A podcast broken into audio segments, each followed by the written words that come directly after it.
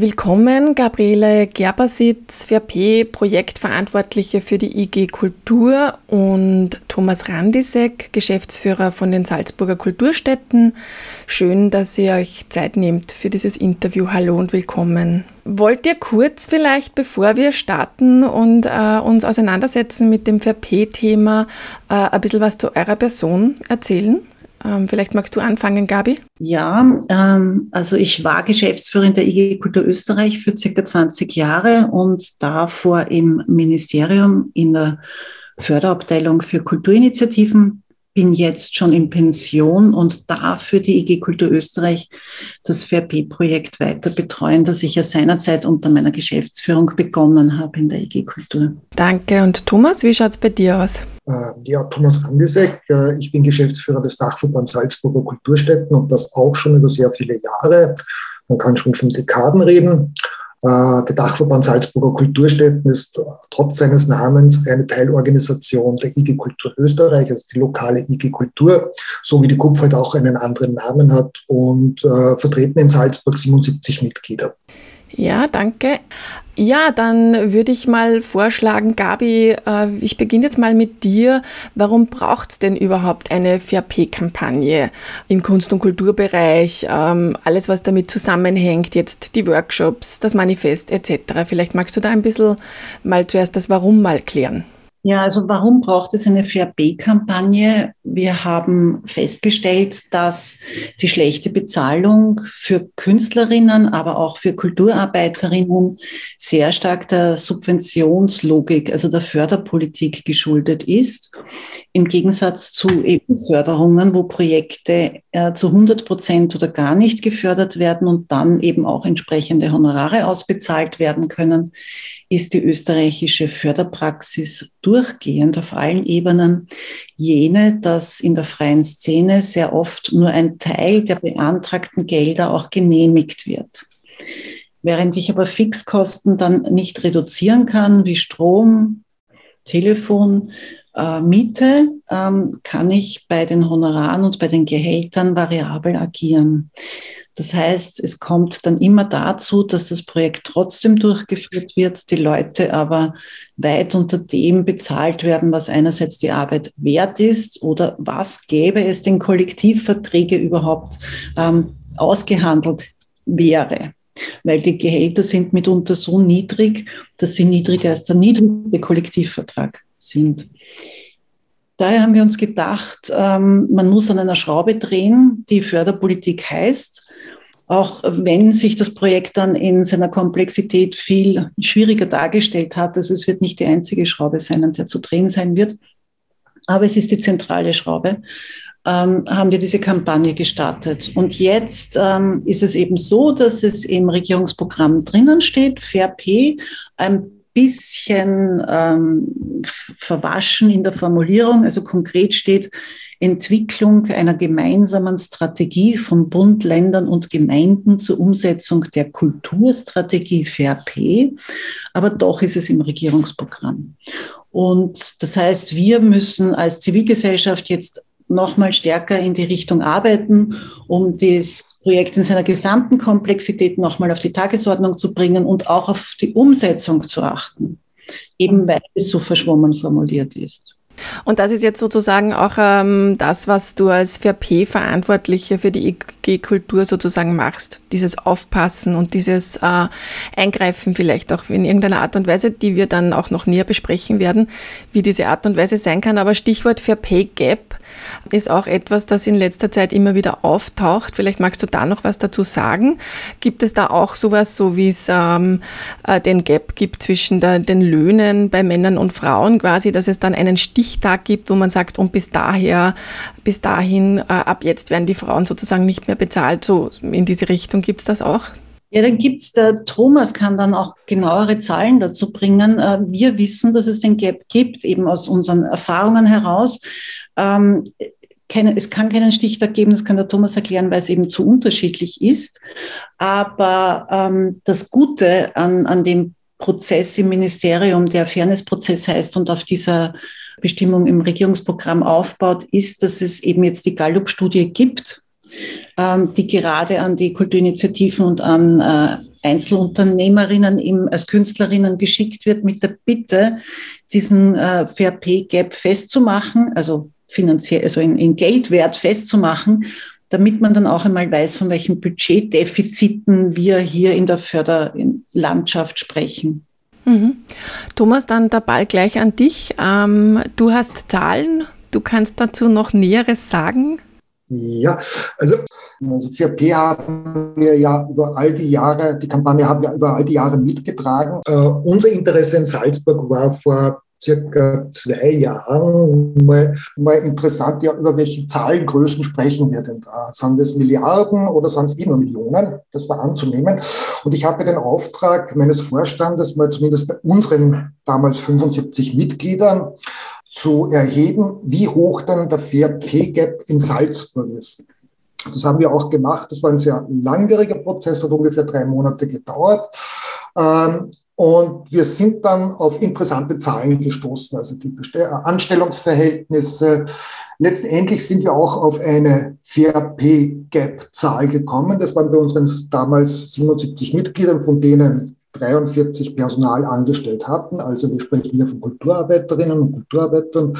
War das ein Fair Pay Gap von 2,35 Millionen Euro. Ähm, und das war sozusagen mal die erste Zahl, die, glaube ich, auch österreichweit in irgendeiner Form publiziert werden konnte und publiziert wurde.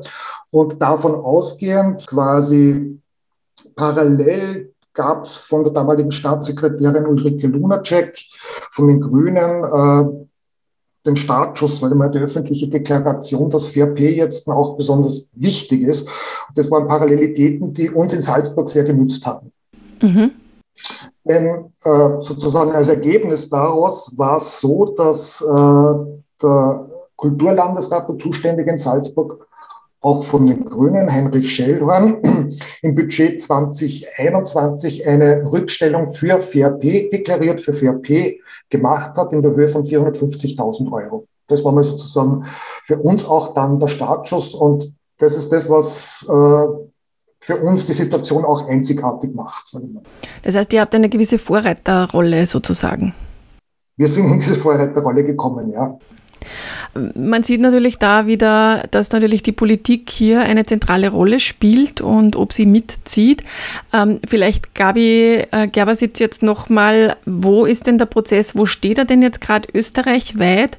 Ähm, wo hakst du da sozusagen ein? Es gibt ja eben diese 4P-Workshops. Worum geht es da? Was ist gerade Sache?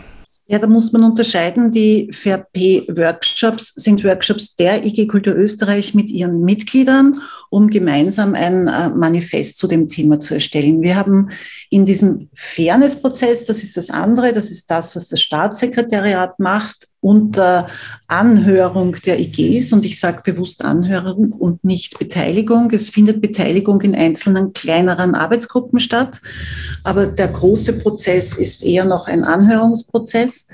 Ähm, und die Workshops werden jetzt dazu dienen, dass wir ein Paper haben, in dem einmal alles auch gesammelt steht. Wir haben zu FairP sehr viele Unterlagen, aber wir haben nicht so einen Forderungskatalog oder eben Manifest genannt, in den jedes Mitglied oder jemand, der sich neu mit dem Thema beschäftigt, auch hineinschauen kann und eigentlich alle Antworten findet, die man verkürzt für so ein komplexes Thema darstellen kann. Also warum FairP, also was ist das Ziel, worum geht es genau, wie wollen wir es umsetzen? Das sind ganz wichtige Sachen zu kommunizieren, auch an die Mitglieder. Es geht nämlich nicht darum, dass die Subventionen von einem Verein gestrichen werden, damit ein anderer Verein FairP bezahlen kann. FairP gibt es nur, wenn die Budgets erhöht werden. Die Subsidiarität der Förderungen müssen wir drinnen ansprechen. Man kann FairP natürlich auf 100 Prozent nur erfüllen, wenn alle mitziehen. Aber es ist auch ein Erfolg, wenn eine Institution mitzieht. Dann kommt man vielleicht auf 80 oder 90 Prozent und kann hoffen, dass die andere Verwaltungsebene vielleicht irgendwann einmal auch ein Einsehen entwickelt und mitzieht. Das heißt, wir brauchen dieses Manifest, um eine klare Ansage zu haben, die bis hinunter zu jedem Mitglied geht, wo jedes Mitglied weiß, wovon es redet, wenn es mal in der Gemeinde drüber sprechen muss, äh, wenn man beim Land drüber reden muss oder beim Bund. Der Fairnessprozess im Ministerium ist eben ein groß angelegter Prozess, wo das Thema Fair P drinnen ist aber jetzt noch keine reale Umsetzung erfährt. Es soll einen Kongress geben äh, Ende September, wo ähm, vielleicht Ergebnisse präsentiert werden können oder zumindest Wege aufgezeigt werden können, auf denen man sich gerade befindet. Aber gute Erfolge aus diesem Prozess sind diese Gallup-Umfrage. Und ich glaube, ein sehr gutes Ergebnis, das man so jetzt gar nicht sieht, ist das, dass der Bund mehrere Treffen mit allen Bundesländern gemacht hat, wo sie über Fair Play gesprochen haben.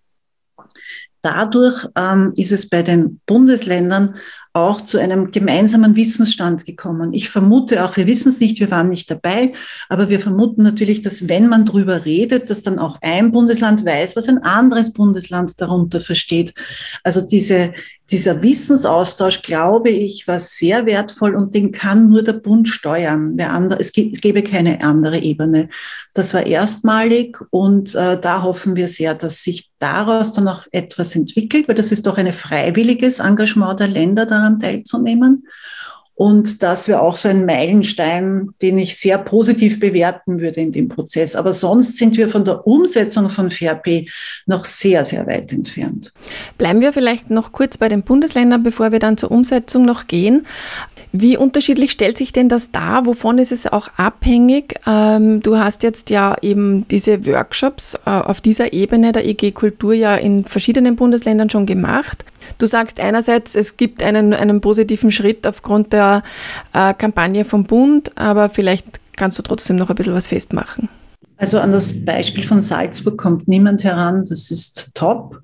Äh, und dann gibt es Bundesländer, die zumindest jetzt mal drüber nachdenken. Also ich denke, in Kärnten ist man schon in einem sehr guten Prozess. Da wurden auch teilweise schon Gelder für bestimmte Bereiche investiert. Auch in Wien da fehlt halt dann die Überlegung, was ist danach? Also wenn ich jetzt einen Bereich äh, FRP anhebe, wie kommen dann die an, wie geht's weiter? Da besteht so ein bisschen von mir die kulturpolitische Befürchtung, da verkauft man etwas und zieht sich dann äh, wieder zurück. Aber trotzdem, es, es ist zumindest etwas passiert. Und dann gibt es Bundesländer, die ganz klar unseren Landes-IGs sagen, es wird keine Budgeterhöhung geben, es darf nicht mehr Budget geben. Dann ist FRP allerdings sehr, sehr schwer umsetzbar bis gar nicht. Äh, es gibt einzelne Bundesländer, die überlegen, äh, äh, Möglichkeiten, eine Struktur weiter so zu fördern wie bisher und die Veranstaltungen runterzufahren. Ähm, das führt dann wieder zu anderen Problemen. Das geht vielleicht bei ein, zwei, die sehr viel veranstalten und dann vielleicht fairer bezahlen können, die Künstlerinnen, die dann auftreten, wenn sie weniger machen. Aber im Endeffekt ähm, ist das nicht die Problemlösung. Aber so breit, also es ist von, ihr könnt gerne FairP machen, aber ihr bekommt nicht mehr Geld. Sucht euch bitte alternative Finanzierungsmodelle. Und damit lassen wir euch alleine bis zu dem, was äh, Salzburg jetzt, ähm, und ich glaube, Thomas kann auch noch was dazu sagen, was nach diesen 450 oder 80.000 Euro kommt genau das ist jetzt meine nächste Frage an dich, Thomas. Ähm, wie ist es dann weitergegangen? Das heißt, wenn wir jetzt über Umsetzungsschritte reden, und ihr diese Rolle habt, dass ihr sozusagen da auf alle Fälle mal mindestens einen Schritt voraus seid. Was hat das jetzt bedeutet, dass ihr dieses Geld bekommen habt und ähm, wie, wie kann es sozusagen weitergehen? Wie, wie sind die Schritte, die ihr, wie legt ihr das an sozusagen? Ja, ich fand es mal politisch sehr mutig, dass man einfach einen Betrag hernimmt und den rückstellt, obwohl man als Politiker noch nicht weiß, wie dieses Geld eigentlich zu verteilen ist. Das war ja das große Problem auch für uns, sage ich jetzt mal, als Interessenvertreter Eltern.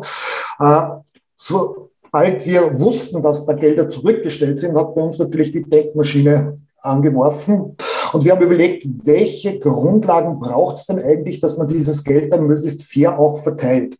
Sprich, äh, dass es Grundsätze gibt, äh, wie viel soll das Land zahlen. Wir haben uns dann geeinigt, dass das Land zum Beispiel einen Anteil übernimmt, der bei jeder Kulturstätte sozusagen den Anteil der Förderstruktur der drei Gebietskörperschaften äh, betrifft. Das heißt, das Land zahlt dann im Wesentlichen, sage im Schnitt ist es in Salzburg so 40 Prozent zu FAP dazu.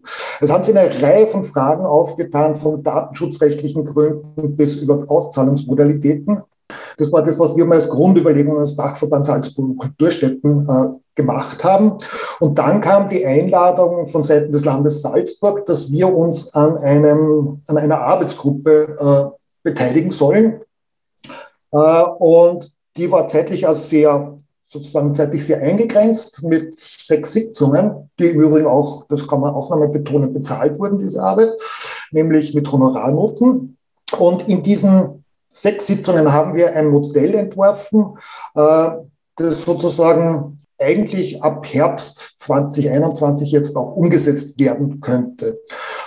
Das war ein sehr erstaunlich produktiver Prozess. Wir waren da wirklich nicht nur sozusagen äh, mit dabei, sondern wir waren direkt eingebunden in diesen Prozess, haben zum Beispiel auch äh, durchsetzen können, dass das VRP-Schema der IG Kultur Österreich allgemein akzeptiert wurde als Berechnungsgrundlage.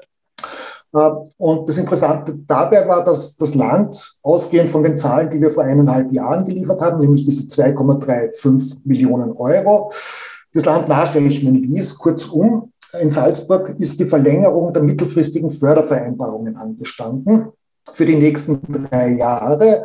Und diese Fördervertragsverlängerung hat das Land Salzburg zum Anlass genommen, bei den zumindest 40 Kulturstätten mal anzufragen, wie hoch ist denn der FAP-Gap.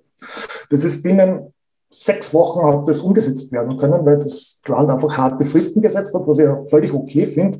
Und äh, dann ist man auf eine Summe gekommen, die unserer Berechnung vor eineinhalb Jahren sehr nahe gekommen ist. Es ist ein bisschen mehr gewesen, weil es auch über unsere Mitglieder hinausgang. Aber letztendlich ist es ein Betrag von 2,5 Millionen Euro, der in diesem VRP-Prozess jetzt fehlen würde für die Angestellten im Kulturbereich, sprich Kulturarbeiter und Kulturarbeiterinnen. Äh, die Arbeitsgruppe hat das auch fertig abgeschlossen wir hoffen jetzt, dass es im Herbst eben äh, die politische Zustimmung zu diesem äh, Prozess und auch zum Auszahlungsmodus letztendlich geben wird. Mhm. Da muss man natürlich hoffen, dass sich die politischen Verhältnisse nicht ändern, aber bei euch steht ja keine Wahl an in der Zwischenzeit, im Gegensatz zu Österreich. Ähm, wenn du das vielleicht noch eingrenzen kannst, äh, so ein bisschen gefühlsmäßig, weil es scheint ja schon ein sehr großer Prozess zu sein, das ist ein weiter Weg, der hier gegangen wird. Ähm, wo glaubst du, befindet ihr euch sozusagen, wenn wir jetzt äh, davon ausgehen, dass das Ziel das wäre, dass VRP ganz normal dann schon ist? Und äh, nicht mehr jedes Jahr oder jede Legislatur neu verhandelt werden muss. Wo steht ihr da jetzt ungefähr? Ich würde sagen, in der Zielgeraden würde ich das mal nennen bei circa 95, 85, na sagen wir bei 85 Prozent äh, dessen, was wir uns vorgestellt hatten und wofür wir auch gekämpft haben, muss man sagen.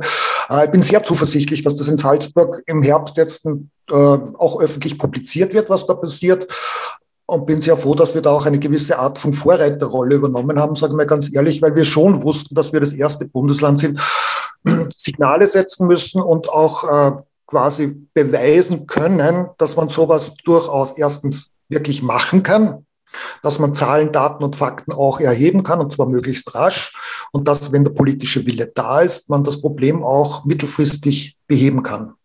Ja, das klingt äh, vielversprechend. Gabi, jetzt vielleicht nochmal zum Abschluss. Ähm, es ist ja eben, äh, man kann es ja irgendwie erahnen, äh, das ganze, der ganze Sektor, das ganze, der ganze Kulturbereichsektor ist wahnsinnig durchwachsen mit dieser Ehrenamtsrealität, ich nenne es mal so.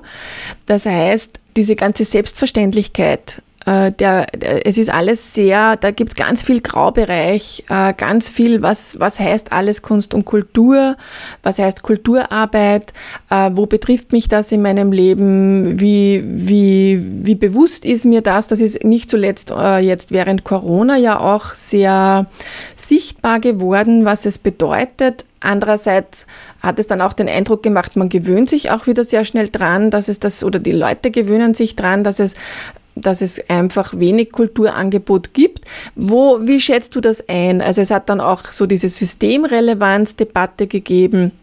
Ähm, wie schätzt du den gesellschaftlichen Prozess ein?